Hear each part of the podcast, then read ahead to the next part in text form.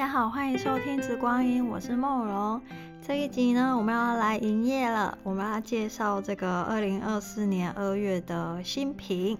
哦。那呃，已经就是过完年，我相信已经就是已经两三个礼拜了吧。大家上班都还习惯吗？啊，然后我记得在这个第七十五集的时候有讲过这个雨水跟惊蛰这两个节气。那我自己发现真的是进入雨水的 节气之后，这个空气间的这个湿气真的就是有有增加，而且就是有些时候就是会会下雨哦。台北这边是已经比较潮湿了，然后我发现就是环。周遭环境里面会有一些超级微小的小虫子，就是开始出现哦。然后也发现，嗯，好像特别容易长这个小霉菌斑，所以就要注意这个清洁哦。然后也可以就是在空间里面呢，可以熏一些，就是可以这个呃驱虫的一些精油，定期做这个空间的一个维护啦。那小编自己呢？呃，其实对付这种很潮湿的环境，我自己最喜欢其实是点蜡烛。好，然后因为呃蜡烛它会燃烧这个空气中的这种湿气，那其实也可以达到一个。消除空气间的一个异味哦。那当然，如果说你是点有香气的精油蜡烛，那就更可以，就是让你整个空气间，就是除了那种潮湿的味道，这种比较闷的味道之外，其实也可以带来一些香香的。那就可以依照自己的心情，就是选择不同的这个香香香气这样子哈。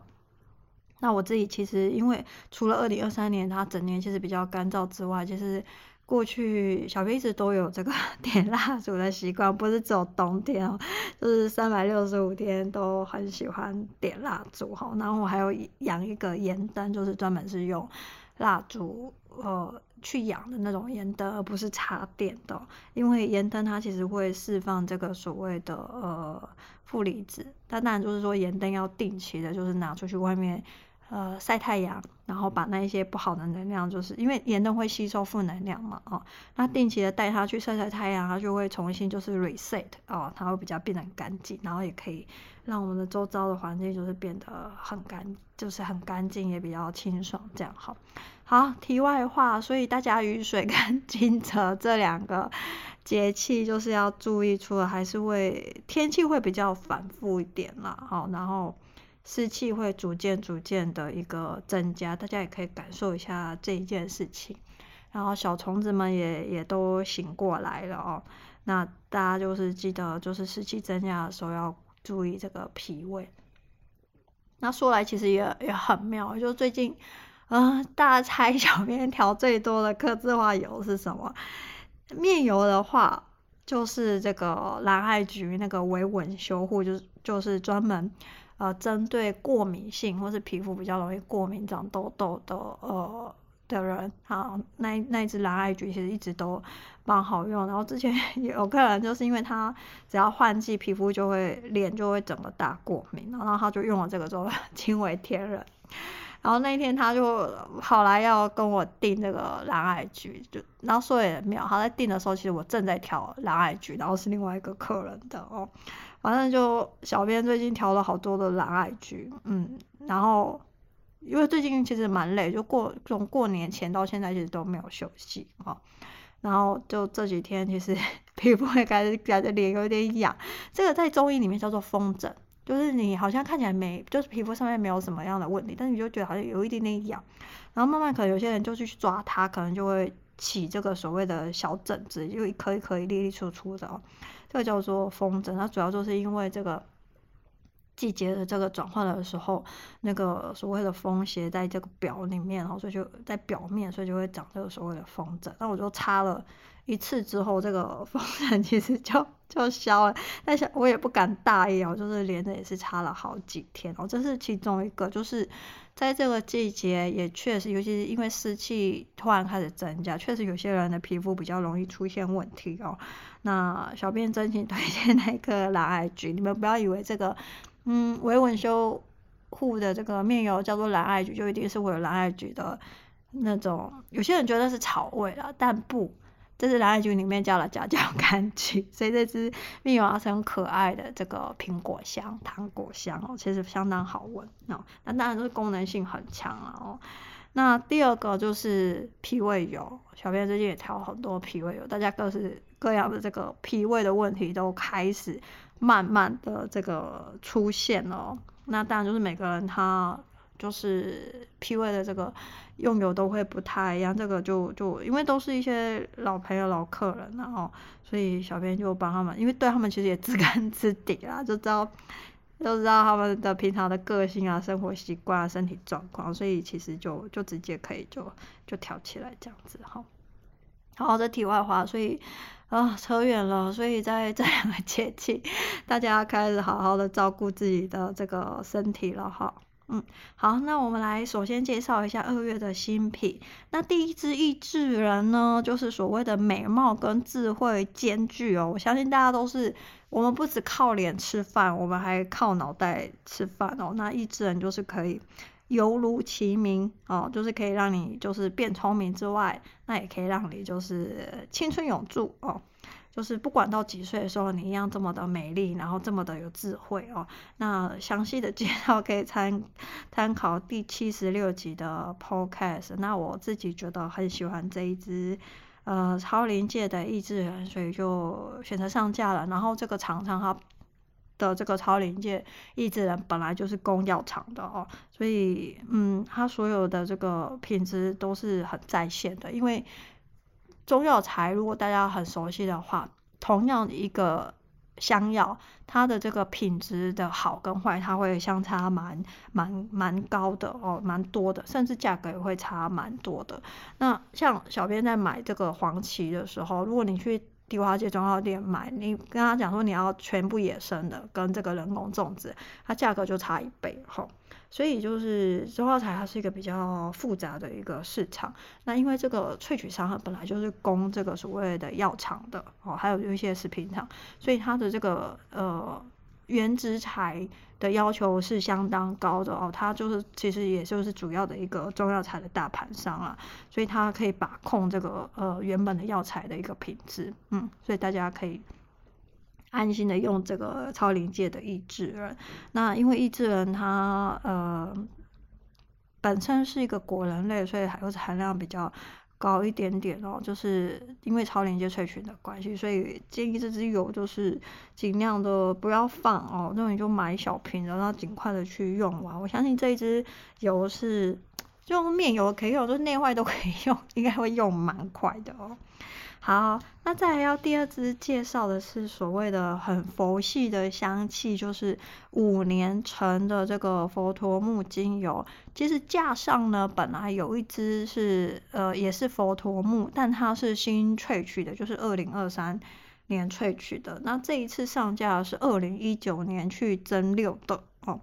那呃，因为时间的这个关系，我相信大家知道，就是像檀香、呃岩兰草、广藿香、阿米香树这些精油，就是这种这种超级大分子的精油，它其实是随着时间的经过，它的气味被沉淀之后，就会非常的好闻。那在佛陀木也是哦，就是 它五年更新蒸馏的，如果不说的话，盲吸的话。嗯，你可能会觉得它是两支不同的精油，你就知道它的这个差别度有非常的大。好，那我们来复习一下谁是佛陀木呢？它是一个原生在这个澳洲的沙漠环境里面，但是它可以在沙漠里面就是生长得非常的好，而且它会开出非常美丽的白色花朵。你就可以想象说，在这个沙漠中，然后有一个非常蓬勃，然后可以开出圣洁的。白色花朵这个树木，佛陀木对于原住民来说，它的地位是非常的高的，因为佛陀木就是象征着所谓的新生、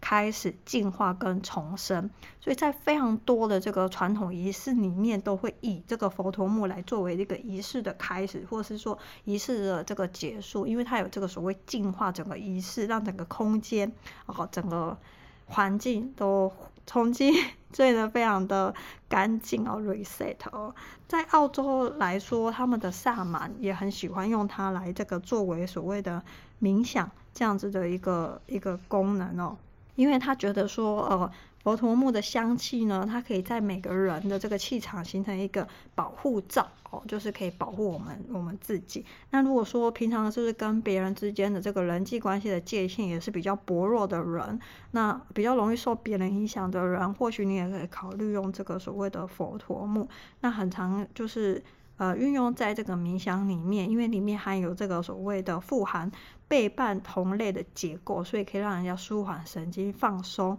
放下焦虑跟压力，更好的进入这个所谓的冥想的一个一个状态哦。所以就会很常用在这个冥想里面哦。那这个香气呢，经过五年时间沉淀的佛陀木呢，我觉得它就是像是如果是新新增六的佛陀木，它会感觉气味比较。比较重哦，比较沉一点点，我就会往下沉哦。那如果说是五年的这个五年沉的经过的佛陀木呢，我觉得它是整个，你会让它，你会觉得好像真的是在沙漠中，在这样阳光普照的这个光线下，然后看到一个开满白花的佛陀木那样的明亮、透亮、开阔的一个。意象哈，那香气整体来说非常的柔和，它不会让你觉得好像气味好像被整个压缩浓缩在一起。我觉得新萃取的就比较会有那样子的一个感觉。那可能有人有些人会喜欢比较喜欢新萃取，因为它的这个香气的重量很重，就会更沉稳一点。那呃五年陈的它感觉就是舒展开来了。那五年陈的呢，香气具有比较柔和的，它的木质香带有一点点奶味哈。那其实还有一点点梦幻的那种花香的酒香调哦，酒香木香调啊，那带有一点点那种呃檀香的阴性特质。那我们在讲这个所谓的呃气味跟能量，所谓阳性的气味，或者是比较阴性，一直就是比较刚跟比较柔。那檀它。这个五年陈的，因为它真的非常的明亮，然后又非常的柔软，所以其实隐隐约约有带一点那种檀香那样类似那种阴性的这种柔性的一个能量哦，非常的干净美丽，然后没有没有那种刚蒸馏的时候，它可能这个后味里面会有一些类似动物的那种皮毛跟那个嗯的那种杂味哦，所以整体来说哦，持香度。呃，因为它比较明亮，五年层的比较明亮，所以持香度来说可能会比这个呃新萃取来说可能会就是差一点点，但是就更容易闻到它哦，香气的这个穿透度会更好。那在闻香纸上面，这个五年层的佛头木干燥之后呢，是带有那种树木的油脂的那种味道呢，那也有点带种奶味哦，奶油味哦。然后花香巧克力的味道，然后带有一点点呃甘草，还有 就是葡萄干的那种那种气味，我觉得是蛮蛮特别的。那其实很常在香水里面，有些时候会用到它了。那它其实跟其他的这个木之类的香气，像是檀香啊、暹罗木啊、沉香啊、雪松这些，都可以搭配的非常的好哦。然后还有一些像是那种。呃，鸢尾花这种带种粉味的那种香气，也可以搭配的非常的好。那因为其实佛陀木就算是五年的，它也是会有那种呃类似那种麝香的那种气息，所以它调这种麝香木香的香调类型的时候，也可以跟这个香草原精啊，然后一些呃玫瑰晚香玉个去搭配这样子，好。整体来说，这是因为佛陀木本来就比较粘稠哦，但是它还是可以就是滴得出来的一个一个程度。然后就是最大的滴头的这个最高流速的滴头，它其实是可以滴出来，没有太太大的障碍，可能会比这个岩兰草再快一点点哈。那其实佛陀木它。因为它的化学成分比较特别哦，那主要成分是倍半铁铜，算是在这个植物里面，它的这个化学成分其实是很特别的，就是比较少见的哦，就有一个所谓的亚健蓝铜，好，那还有一些其他的比较大分子倍半铁铜，所以它在这个消炎止痛，还有就是疗愈各种皮肤伤口都很好用哦。那还有就是抗病毒，还有就是提振淋巴循环，保护心脏，它有强心的一个效果哦。主要是来自于它可以放松神经啊，让你这个整个这个心脏回到一个比较正常的一个运作的一个状态。好，那 之前我在讲讲这个春季香养课，我都说啊，可能雨水之后开始会有小虫子。我觉得学同学真的很认真诶，然后马上就我们就说，那什么样的这个精油可以来这个驱虫？他我们大家都会讲这个，像我就会讲便宜的那种 柠檬香茅啊，尤加利啊，或是金芥啊这一种的哦。然后同学就标出了这个所谓的佛陀木，我就说嗯，是可以啦，就是 就是比较。品味比较高哦，然后这个成本比较高一点点哈，那大家就自己自己斟酌要用怎样子的一个可以去蚊虫的精油。好哦，这个是针对这个呃五年成的这个佛陀木的一个介绍，那大家也可以，嗯，就是可以如果手边有佛陀木，就是可以比较一下新增六。那如果你可以入手这个五年去对比，就知道嗯，他们真的几乎像。是不同的这个人，那你就可以买一支这个新增六的这个佛陀木，然后就是品质好的，然后放五年，或许也可以就是有这么这么漂亮的一个气味。好，好，那接下来呢，我们要介绍这个野黄菊精油，然后它是增六的哦。那这一批次的野黄菊呢，是种植在高海拔的高山，高山。高山很重要，所以强调这个三遍哦。因为这个野黄菊其实在中国的很多地区它都有分布哦，也有种植。但是呢，其实如果有常常在听我们 podcast 的时候，你的听众就会知道，就是说，其实。植物它在不同样的植物，它在不同的海拔，它的气味其实就会不一样。那就像是真正薰衣草，这个所谓的高地薰衣草跟一般的薰衣草，哦，那其实气味就是完全的不一样。那塔斯马尼亚跟法国跟保加利亚跟日本的薰衣草，其实气味都很不一样。哦，那这一批野黄菊呢，是种植在这个四川深山的这个高海拔的山区。哦，那。像这把这种原本是野生的小黄菊，它进行了一个大规模的进的这个种植。那个四川深山有多深呢？就是 你从它最近的这个城市，就是要开车，大概就走山路，大概走一天，好，那你才有办法到达它这个农场。那在这个种植的过程当中呢，如果会根据这个农场会根据降雨的情况啊，可能每个月它会人工除草一到。两次就确保这个野黄菊它的一个生长哦，不会受到这个呃杂草的影响。那在采摘的时候呢，是纯粹人工手工的去采摘新鲜的纯花朵来提取，所以它就是只有用这个所谓的顶端花序。讲到这边呢，小编就想想，就说忘记在标签纸上强调，它就是只有用顶端花序哦，它就是没有所谓的所谓的连枝叶一起。像薰衣草也会常常在讲，就是所谓只有用顶端花序跟啊、你是整个连枝叶一起采摘，因为通常连枝叶一起采摘，通常都是比较大规模的，它是用这个所谓机器去收割，所以它就会。因为机器没有办法一朵一朵花摘哦，所以它大部分就是连枝叶会一起就是收割下来。那这个野黄菊呢，它是因为人工亲手采摘，它就只有这个所谓的顶端花序，所以你就知道说，当你这个呃花朵类的精油没有所谓的枝叶的时候，它的香气会更纯粹，然后它这个香气就。杂感就会更低，而且它又用了这个所谓的蒸馏萃取哦。因为一般来说，其实菊科的精油，像之前的杭白菊，或者是很多其他的这个呃黄也黄菊科，哦它其实很多都是用这个所谓的溶剂萃取哦。那或者是超临界萃取，那像蒸馏会比较少，因为其实呃菊科它的这个出油率它其实是比较低的哦。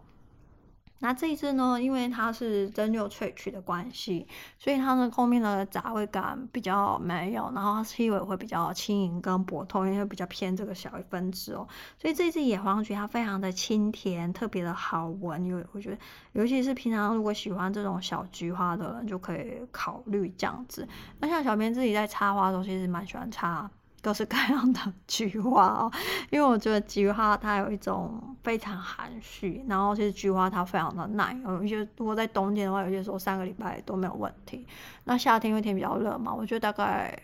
小菊花大概两周吧，差不多哈。那所以小编其实蛮喜欢插菊花的。那我我觉得可能是文化的关系吧，他会每次讲到菊花就会想到这个所谓的丧事哦。那呃，其实，在大陆，其实普遍的人他们都不会有这样的联想，哎哦，因为他们的这个丧葬的文化跟我们很不一样，他们就觉得菊花真的是一种文人，然后一种。格调哦，那他们在秋天的时候，非常多的这个文化活动都是关于这个所谓的赏菊花哦。他们比较偏这个中国传统文人对于这个菊花的一个看法了。其实你知道，在 现在野黄菊的时候，我觉得小编都要不自觉的，就是泄露自己的年龄。我记得在我非常小的时候，可能是小一吧，还是更小哈。我一定要说我很小哈。其实有一首。有一个流行歌手叫做小刚，然后全名叫周传雄吧。然后那时候唱了一首非常家喻户晓，就每个人几乎都会唱的歌哦。他叫做《哈萨亚克》，它里面歌词就是讲说这个哈萨亚克，哈萨亚克一朵小野菊，然后就形容这个小菊花就非常的可爱，这样我就会一直出现这个画面，这个香气也会让我出现那个那那首歌，然后那个画面这样子哦。那野黄菊呢？其实它有非常多的别名，然后因为它中医上其实是会用它来入药的哦。那像是有什么甘菊花，就甘它是指这个甘甜的甘哦，甘草的甘哦。还有什么山菊花、路边黄啊、黄菊仔啊。所以其实在中国很多地区，就是中南哦，往偏南方哦，东南。这样一个地区哦，其实都是有这个菊花的一个分布啊。那在南京呢，甚至就是会在夏天的时候，会把它的茎跟叶哦，用在这个夏夏天的蔬菜里面去食用它，因为可以清热降火。如果我去过南京，或是对南京地理熟，也知道其实南京它就是夏天就是一个大火炉，它非常湿，而且非常的热哦，可以到这个四十几度。那中医上其实野黄菊是入药的，因为它外形独特，然后色泽是金黄色，叫做野黄菊嘛，它有非常好的这个药用的保健功效跟饮用价值哦。它有所谓的，比如说泡茶或者是做这个香银子哦。那它有生津止渴，就是散风清热。那因为菊科可以这个所谓的养肝明目哦。那宁心安神，因为夏天的时候很容易因为呃很燥热，就是心烦气躁，它就可以达到宁心安神。那有些人可能晚上会比较好睡一点点。好，那夏季可以这个所谓防中暑、降温跟清热解毒哦。但是因为它菊花本来就性寒哦，所以脾胃比较虚寒的人，或是体质比较寒的人哦，可能就是要谨慎的去。斟酌这个用量哦。那在香气上来说呢，哦，野黄菊本人的香气，因为它是蒸馏法提取，所以其实跟原精提取味道本来就会相差比较短、比较大，蒸馏就会比较亲民哦。那其实坦白来说，呃，这个野黄菊它在单方直接闻的时候，它会有它的超前味。呃，小编其实常常讲很多精油其实有超前味，那个超前味就是大概就是。第一秒或者到第三秒，哦，就是大概三秒内就会消失，但整个香气主体里面它再也不会出现的这个香气的部分叫做超前味。哦，那很多人就会因为超前味而不喜欢一支精油，但我觉得那个就是初始印象，那就没有见到这个精油真正的核心，它最主要的一个部分哦。那所以呃。这个野菊花的超前味其实是有一些这个菊花的这个草叶的一个气息，但是就三秒钟就消失了，就消失了。那主要我觉得紧接着就是那个野黄菊花那个花香的那种甜美，带一点甜奶味的味道就出来了。好，那整个香气轮廓周围其实还是会有这个菊科的那种草叶的这种气息哦，那就是那种绿意感。嗯，那大概就是我觉得在蚊香纸上闻，然后大概我觉得离鼻子有一点距离，才可以让它整个就是呃舒舒展开来，然后可以闻到这个菊科好闻的这种清新气息。好、哦，那如果说家里有窗户的话，最好是就是可以让风这样微微吹来，你就会觉得好像就是活生生的拿着一把这个花市买回来的这种小黄菊，然后非常的生动。我觉得它是一个好闻的一个菊花的一个气息哦。那整体来说，真心话就是野黄菊它是第二眼美女。就是他说刚拿小样回来的时候，我觉得刚开始闻，第一次闻的时候，我觉得好像一般般。那第二次再重新认真闻它的时候，真的是会越闻越喜欢，就是越闻越觉得它好闻这样子哦。那在生理疗效上呢，其实刚好讲过，就是中药会用它来入药，那它是性苦，然后。有辛香感，然后性平，它其实并没有到很寒凉，那它毕竟是菊科的哦，它可以入肺跟肝经，那可以清热解毒哦。那主要在中医上是治这个痈疽疔疮，就是所有皮肤各式各样的这个这点啊，然后是这样的问题哦，皮肤病啊、湿疹啊、皮炎啊这些，它都是可以擅长治这些皮肤的一个问题啊。还有一些风热型的感冒，然后咽喉肿痛这样。那其实，在过去几年就有很多的研究就证实，就是说这个野菊花它有非常广的这个所谓的抗菌能力哦，就是它可以对抗非常多种的这个细菌跟病毒，像是大肠杆菌、金黄色葡萄球菌，还有甲型跟乙型的链球菌都有非常好的这个抑制，甚至就是消灭的一个作用，然后还有抗病毒的一个功效哦。所以就是在这个可能过去几年，因为 疫情就是让大家慢了，就是两三年哦，所以我发现，在很多这个医学研究上，就是人类可能因为被病毒荼毒了，就有非常多的一个新的研究都在这几年就是有一个结果了哈。那野黄菊它在这个抗病毒方面确实有它的功效存在。好，那其实野黄菊它还有一个非常厉害，就是在皮肤上，就我刚刚讲治疗皮肤病嘛，哈，就是皮肤的各种问题，长各种东西这样。然后那时候在试这个小样的时候，常常就说它对痘痘很有用哦。然后刚好小便其实很少长痘痘，结果那时候就刚好长了两颗痘痘吧，然后在脸上，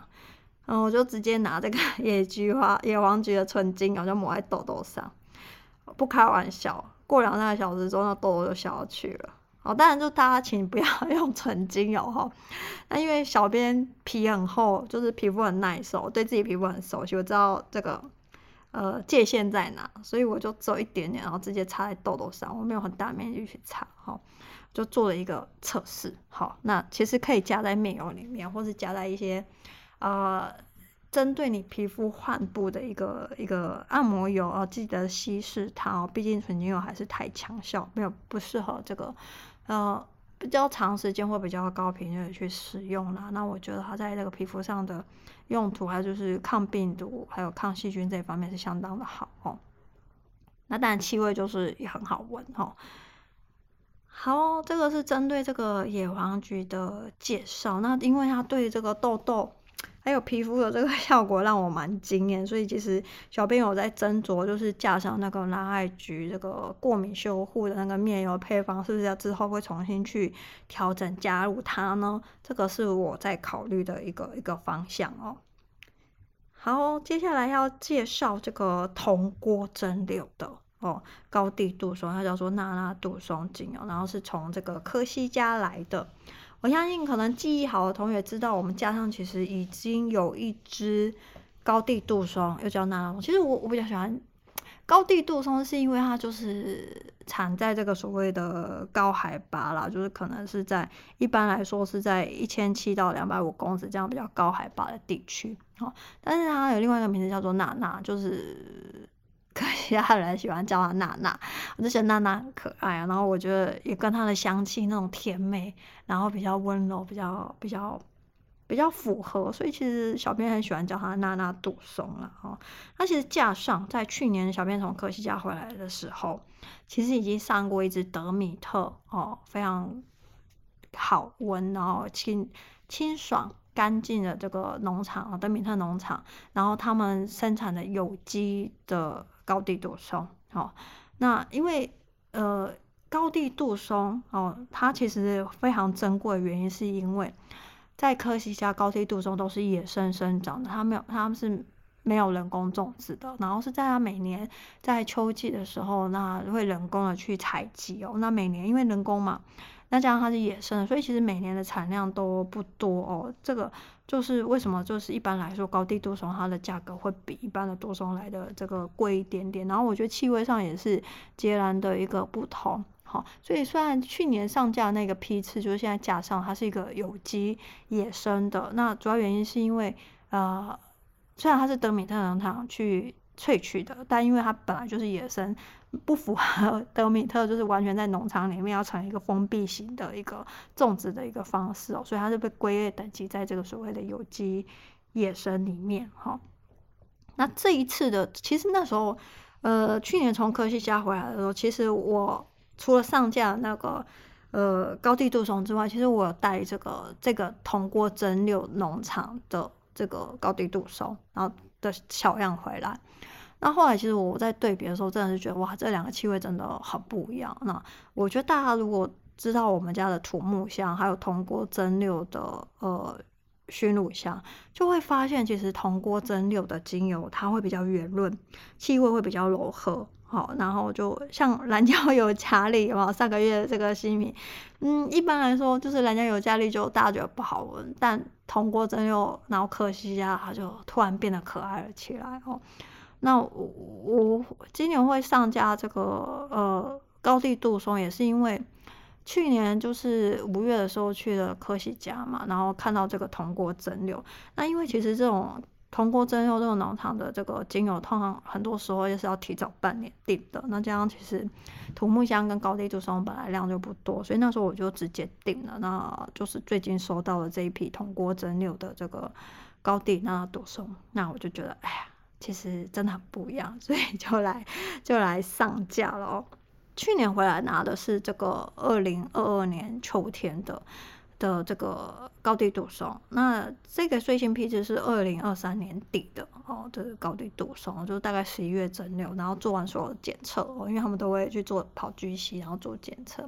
所以真的拿到手其实是一二月的时候哦。那这一批次跟这个前一个年份的这个都是通过整流的比较来说。我竟然发现今就是最近批次的这个呃气味上来说，它的这个蜂蜜甜香竟然很明显哦。那的就是原本架上那只有机野生的，它就非常的比较清亮，比较含蓄，比较文人气息，因为那个农场的特色就是那样哦。那这一只铜锅蒸馏的到就嗯就。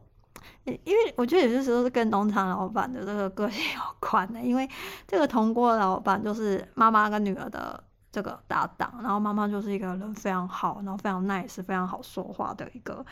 好老板哦，所以我觉得他们家的精油也是非常的温柔，然后非常的亲切，真的像邻家的阿姨一样哎，好，我觉得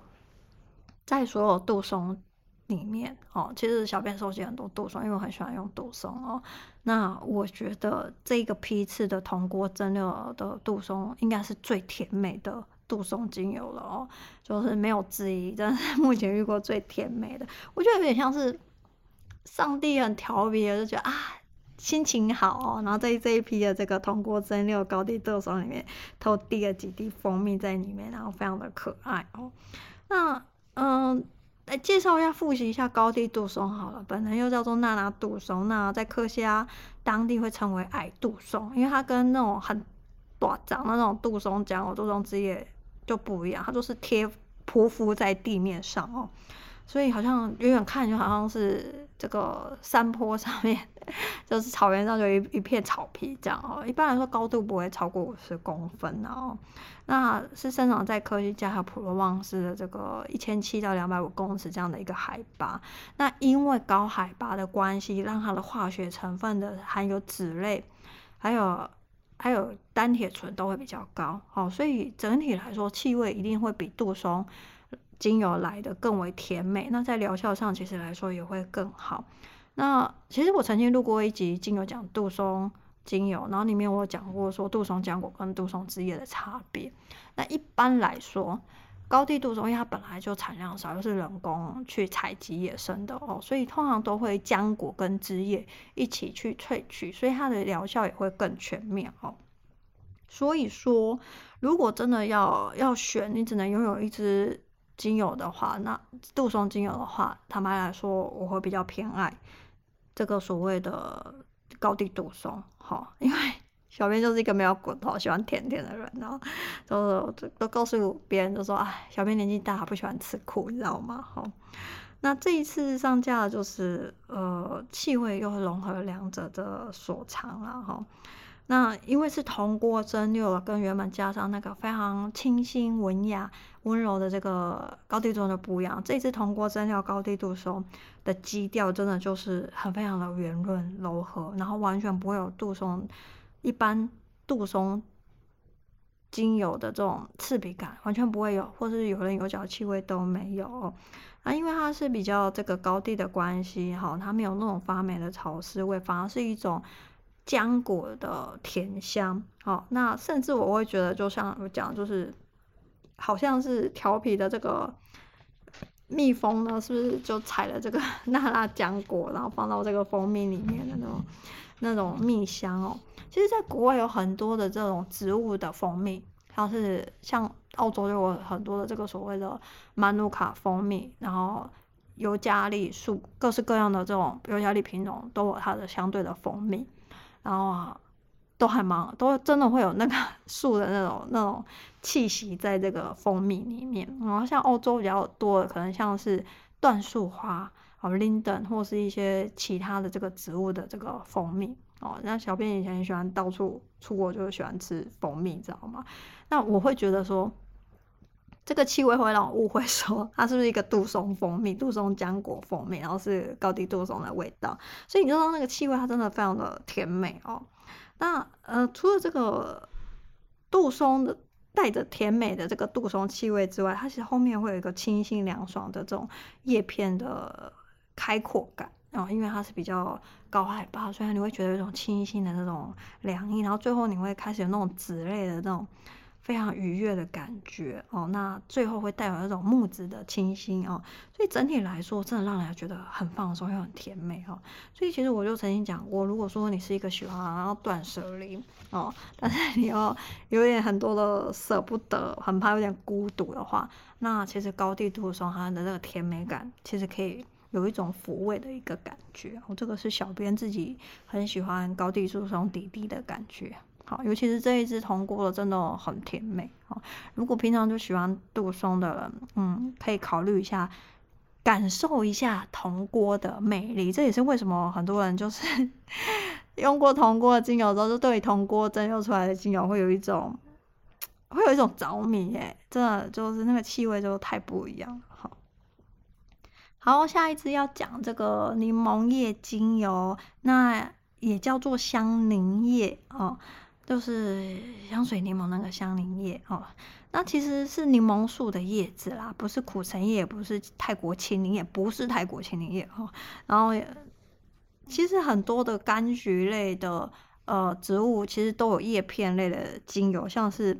呃，柠檬叶啊，佛手柑叶啊，苦橙叶啊，橘叶啊，泰国青柠叶啊，这些都是柑橘类的叶片精油。你们会不会发现它其实有一个共同点，就是会都会带有一种不同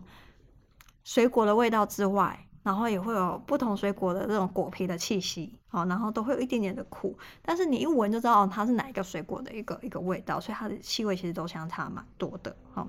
那这一支柠檬叶，其实柠檬叶常见的柠檬叶精油会比较有比较厚的一个柠檬泉的刺皮的味道，但这支没有，它的柠檬泉就是非常的微量，然后就会呈现一种清新感。所以一开始它你会闻到那个柠檬的清香，然后最后是一点点这个微量的柠檬泉，它会有一种明亮跟活泼的感觉，然后你会感觉是那种柠檬果皮的那种微微的苦感。那会就是有点像是体现那种夏日午后那种青绿的感觉，所以整体来说，我觉得香气是层次非常的鲜明。第一层就是柠檬清香，再来是那种微量的柠檬泉的味道，然后再来是柠檬果皮那种青绿感。哦，我觉得有点，如果你看过柠檬树的话，你真的是在一片这个柠檬叶下来去戳它这个新鲜叶片的那个香气，大概就是这个柠檬叶的一个香气哦。那在这个刚刚举过这些。柑橘叶片类精油里面，我觉得它那个苦其实是跟佛手柑一样，就是微微的，然后是那个苦反而让你觉得清新，然后会让你就思绪可以沉淀下来。这样我觉得很适合用来调香，或是扩香，或是净化空气，算是一支。如果说呃你用柠檬叶来调香水的话，我觉得它会让你的香水会比较有层次感，因为它本身层次感就很够哦。然后这个是针对柠檬叶精油，它是一个小清新哈，那也可以在忙碌的生活里面呢，可以让大家就是放松下来哈。那接下来要介绍这个重新断货几个月 就重新回归了这个科西嘉农场哦，就是用这个日光古法去浸泡的，然后它的岩玫瑰浸泡油。那浸泡植还是岩玫瑰的叶片跟种，那它这个岩玫瑰，因为其实在科西嘉有非常多的岩玫瑰的品种，那这个岩玫瑰的品种就是大家最常见的岩玫瑰精油的那个品种哦。那他们在这个科西嘉的这种浸泡油，都是要在阳光底下，就是呃白天要推出去给它晒太阳，而且要旋转那个透明的玻璃瓶，那它就是日照非常的均匀，可以就是照到这个整瓶这个浸泡油三百六十度哦，所以它就是充分吸收了科西嘉的阳光，就是锁在这个油里面哈、哦。那它这个浸泡油的这个。气味非常的好，它用的是这个枝叶跟种子。那它是在夏天的时候浸泡，就是温度已经夏天的温度上来的时候，那个呃岩玫瑰它的这个枝叶就开始会分泌这个所谓的树脂，对吧？它就在这时候才去采收这个枝叶，连着那个树脂一直进到这个所谓的呃。浸泡油里面哦，所以你这个岩玫瑰浸泡油，它是带会有一点劳丹子那样的味道，而不是常见的那种呃岩玫瑰精油会有酸，它不会，它就比较偏劳丹子，非常的温暖，可以让人家比较放松。我觉得味道有点像是琥珀加上香草的这种香气，微微的甜，然后带有一种药草香跟木质香哦。那呃。其实岩玫瑰一直来说都有非常好的调节交感神经跟副交感神经的一个活动啦。它其实对于这个肠胃，如果你是因为神经性紧张的肠胃，它其实是有非常好的一个帮助哦，因为它可以放松神经，而且它可以恢复自体免疫的一个机制跟促进这个血液循环。然后呢，其实小编就是一个用脑就是想很多，就要头脑思考很多的人哦，所以就有些时候就手。的这个经络就会比较重嘛，然后那天小编就觉得啊手真的太重了，我就快要得这个晚睡到症候群哦，所以我就拿随手就突然想到野玫瑰浸泡，随手拿我也没有没有思考，就是有时候瓶子有就拿起来，我就拿来刮痧，因为这刮痧需要润滑剂嘛，然后我就可以感受到那个野玫瑰浸泡油，它真的是带着。科西嘉的阳光锁在这个油里面，然后就觉得那个油非常的温暖，然后温循过这样徐徐的抚过我的这个手部的这个经络，然后那个味道闻进去的时候，一边刮，然后闻到那个味道，你也觉得放松下来了。所以我也没想到这个油拿来就是刮痧这么的好用。然后小帮手在旁边看到我在刮痧，就说：“啊，这油味道好好闻哦，哦，就是那种草香味。”好哦，所以大家可以去试一试。还有就是，其实你知道，就刮完痧，手刮完痧，通常就是有些人可能平常会觉得自己好像米其林，你知道吗？手好像比较肿，就是刮完痧手都会小一圈，你知道吗？然后就有一个鲜鲜的玉臂啊，哈。这是题外话，我就觉得啊，这个油真的是有带着科西家的阳光锁在油里面。哈，那因为它是呃，它是这个厚厚把底的，哈。啊，其实它可以保存期限是非常的长哦。大家知道荷荷巴是非常的稳定的哦。那因为因为你知道吗？这个这一批次的油跟这个去年就是从科西嘉带回来，它就涨价真的涨蛮多的。那小编觉得这个浸泡油，然后它虽然皮质真的没有话说，但它真的是涨了非常的多，所以。加上运费又很贵，所以小编就默默决定，可能这一批次之后就，除非我有去科西家亲自用人肉扛回来，不然的话，可能之后就是不会再上架岩玫瑰浸泡油了，因为觉得还有点 贵。哦，这个科西嘉阳光有点贵，这样好。好，这是题外话，大家可以感受一下。但有人就之前买了岩玫瑰浸泡油，不知道怎么用。其实它很好用啊，就调在身体，说任何的这个按摩油里面加一点点它，哦，那个气味真的就很不一样，而且会有整个油都暖起来了哈。那其实也也很适合用在这个肠胃油里面，就是如果是要擦肚子的哦，因为它这个放松神经的功能其实是非常的好的哈。那再来就是要介绍我们这一。这一个月二月的这个精油蜡烛的香气了。这个月二月的精油蜡烛香气呢，是玫瑰雪松，用的是玫瑰天竺葵跟这个中国雪松。我们家的这个玫瑰天竺葵呢，它是中国产的，非常非常的。它非常的活泼鲜明，然后非常的好闻，非常的花香哦。那其实玫瑰天竺葵一直都可以让人家感受到这种生命的喜悦跟灵在，可以让你好好的感受到生活食衣住行里面所有的这种小小的幸福感哦。那有些时候我们常常在寻找幸福，那其实幸福不在哪里，幸福是在你决定赋予生活中的每一件事情都是一种幸福的时候，那你就拥有幸福了哦。那中国雪松，我们家中国雪松跟跟我们讲的，都是朗朗后然后大家都觉得啊，雪松原来可以这么的好闻，它非常柔和中带有一种烟熏 whisky，然后非常温柔的这种木质的这个香气哦。那异域风情的这种。玫瑰天竺，我常常觉得玫瑰天竺也就像是唐朝那种西域美女，然后在沙漠里面，然后就是可以曼妙的这个跳舞，然后非常的活泼，非常的奔放这样的一个风情，搭上这种烟熏木质调，然后我觉得因为那种烟熏木质调，就像旁边的乐手就可以弹奏出那种非常呃沙漠风情的那种民俗音乐，然后所以我就常常觉得这个这款蜡烛它有这样的一个。画面感，所以在文案上我也选了一个在沙漠中跳舞的这个异域美女哦。那我觉得会在这个二月上这一晚，就是因为二月其实还是有一点寒凉啦。那我觉得，然后加上就是新年的一年开始，想要让大家有一个好的心情，所以就选择了玫瑰雪松这样一个香气上架。那这个月呢，还有一个比较特别，就是有一个所谓的小茶蜡。哦，每一个茶蜡其实有到十五公克哦，不要看这个小茶蜡，它其实可以点到这个五六个小时哦。